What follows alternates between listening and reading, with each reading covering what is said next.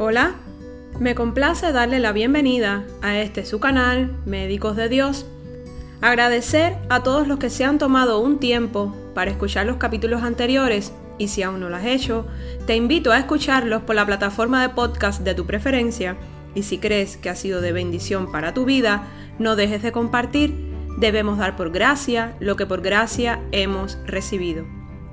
Como ya se ha hecho habitual, quiero tomarme un minuto para hacerte una invitación, sí a ti, si aún no conoces al Señor, quiero que hagamos juntos esta lectura de una porción de la Biblia que se encuentra en Romanos 10.9 y dice así, que si confesares con tu boca que Jesús es el Señor y creyeres en tu corazón que Dios le levantó de los muertos, serás salvo. Dios es de todos, para todos los que quieran aceptarlo desde un corazón arrepentido y humillado. Hoy platicaremos de alimento espiritual, tan importante en nuestra vida. Así como es necesario llevar una alimentación saludable para cuidar nuestro cuerpo, templo del Espíritu Santo, es necesario mantener nuestro espíritu nutrido de alimento espiritual. Deuteronomio 8.3 dice, para hacerte saber que no solo de pan vivirá el hombre. Quiero que vayamos juntos a la palabra de Dios en Mateo 4, donde se describe perfectamente la tentación de Jesús y me parece muy interesante todo lo que en el desierto aconteció. Pues Jesús nos dejó una muestra de total fidelidad al Padre. El diablo lo estuvo tentando sin parar. Dice la Biblia que después de estar ayunando 40 días y 40 noches, el Hijo de Dios tuvo hambre. Dice el verso 3, y vino el tentador y le dijo, si eres hijo de Dios, di que estas piedras se conviertan en pan. Y miren qué hermosa respuesta le dio Jesús en el verso número 4. Escrito está, no solo de pan vivirá el hombre, sino de toda palabra que sale de la boca de Dios. Aquí vemos que Jesús fue contundente con su respuesta escriturada. Respondió la tentación con la propia palabra de Dios. Su intención era significar que el hombre necesitaba para vivir, además de alimento, cubrir sus necesidades espirituales. El pan podemos interpretarlo como el alimento del mundo, por eso no solo del alimento del mundo vivirá el hombre, también la palabra de Dios es alimento, alimento espiritual. La palabra de Dios es el único alimento espiritual que da vida eterna. Entonces podemos decir que la Biblia, la palabra de Dios, es el principal alimento para nutrir nuestro espíritu. Vayamos a 2 de Timoteo 3 del 16 al 17. Toda la escritura es inspirada por Dios y útil para enseñar, para redarguir, para corregir, para instruir en justicia, a fin de que el hombre de Dios sea perfecto, enteramente instruido para toda buena obra. Dice también Hebreos 4:12, porque la palabra de Dios es viva y eficaz, y más cortante que toda espada de dos filos, y penetra hasta partir el alma y el espíritu, las coyunturas y los tuétanos y discierne los pensamientos y las intenciones del corazón. La palabra es viva en el sentido de su vigencia y permanencia y da vida a los que creen su mensaje y reciben al Señor. La palabra de Dios nutre nuestra vida espiritual, nos ilumina y nos orienta. El corazón espiritualmente sano da abundante fruto porque mientras más nutrido espiritualmente estemos, podemos ayudar a la nutrición adecuada de otros. Hablando de los alimentos físicos, si no comemos a nuestras horas, comenzamos a desfallecer y no estaremos listos para los desafíos que la vida cotidiana nos presentará. Pero igualmente, si esos alimentos que ingerimos son de inferior calidad o no los consumimos equilibradamente como platicamos en capítulos anteriores, recuerde que hablamos de macronutrientes y micronutrientes, pues nuestra condición, nuestra nutrición estará deficiente y poco balanceada. Con el alimento espiritual sucede lo mismo. Si no lo ingerimos de alta calidad y con la frecuencia necesaria, nuestro ser interior desfallecerá. Además, podemos agregar que Así como la comida con la que nutrimos nuestro cuerpo físico entra por la boca, el alimento que requiere nuestro ser interior, al ser espiritual, ha de entrar por el oído. Veamos qué dice Romanos 10, 17 y me parece muy interesante. Así que la fe viene como resultado de oír el mensaje y el mensaje que se oye es la palabra de Cristo. El mensaje que se oye es la palabra de Cristo, aleluya. En el Nuevo Testamento enseña tres clases de alimento espiritual para el creyente. Veamos primeramente la leche espiritual.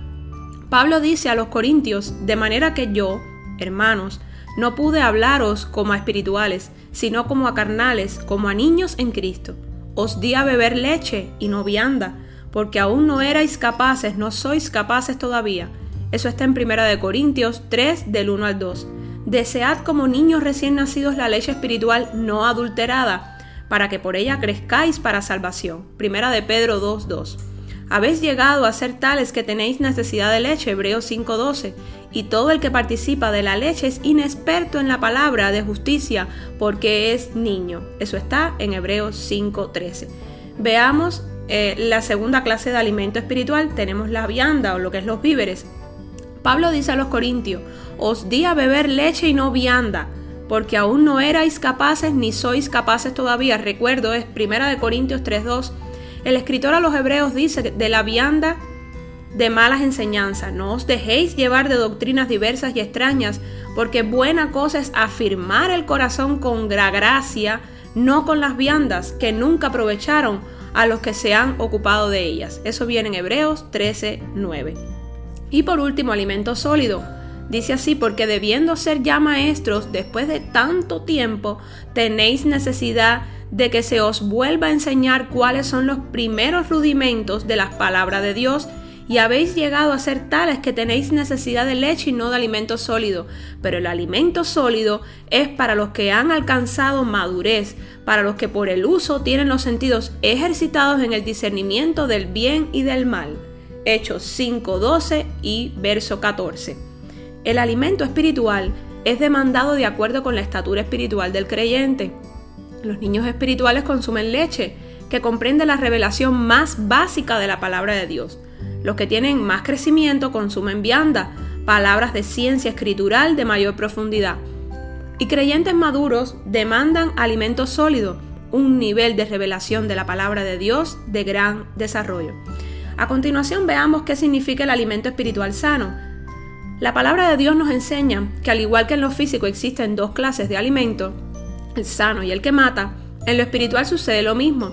Por supuesto, la palabra de Dios nos insta a tomar el alimento espiritual puro y sin levadura que de ella misma emana. A todos los, sedientos, venid a las aguas, y los que no tienen dinero, venid y comprad. Comed, venid, comprad sin dinero y sin precio vino y leche. ¿Por qué gastáis el dinero en lo que no es pan y vuestro trabajo en lo que no sacia? Oídme atentamente y comed del bien, y se deleitará vuestra alma con grosura. Inclinad vuestro oído y venid a mí, oíd y vivirá vuestra alma, y haré con vosotros pacto eterno, las misericordias firmes a David. Isaías 55 del 1 al 3.